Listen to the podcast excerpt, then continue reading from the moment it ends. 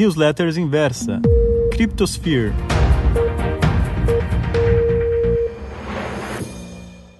O ano é 2020, ano da maior crise sanitária e econômica das últimas gerações. Um ano marcado por incontáveis dúvidas e apenas uma certeza: o mundo como conhecíamos até o início desse ano mudou para sempre. Olhando numa perspectiva menor, ou seja, no tempo que nós e quem conhecemos temos de vida, é assustador.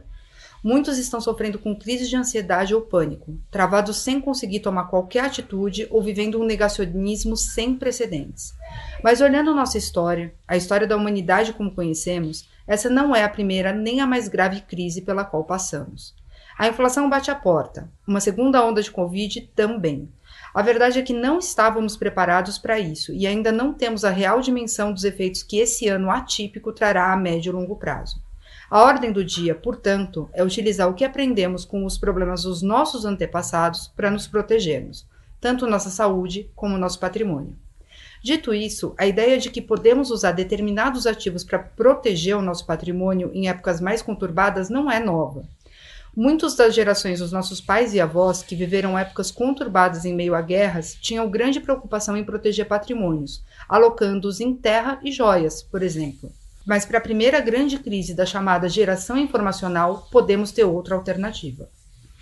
Surgido em meio à crise econômica de 2008, o Bitcoin trouxe uma proposta que, para muitos, traduz um formato digital de um ativo antifrágil, ou seja, algo que cresce em meio a cenários de volatilidade, aleatoriedade, desordem e fatores de estresse.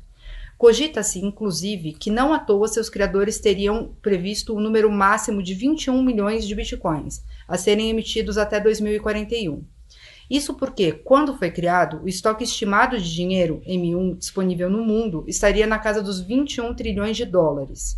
E considerando que o Bitcoin possui oito casas decimais, se fôssemos indexar todo o estoque de dinheiro da época em Bitcoins, teríamos 1 dólar, unidade mínima do dólar, igual a 0,00000001 Bitcoins, que é a unidade mínima do Bitcoin. Pensar em um cenário onde as reservas globais estivessem de alguma forma atreladas ao Bitcoin poderia parecer loucura em 2008.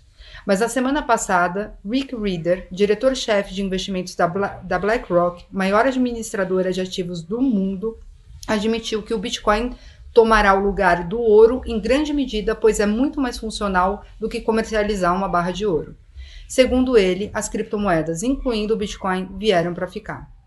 Hoje, valendo quase o dobro da sua cotação pré-Covid, há fortes indícios de que o Bitcoin seja, de fato, um ativo antifrágil, que pode auxiliar em estratégias de proteção de patrimônio. E com indicativos de peso como esse da semana passada, um cenário em que o ativo digital comece a ser utilizado para compor reservas já parece estar no radar dos grandes investidores mundiais. Portanto, é bom estar preparado. Só com Bitcoin são pelo menos 21 milhões de motivos para se considerar criptoativos na composição do seu patrimônio. Um abraço e até a próxima.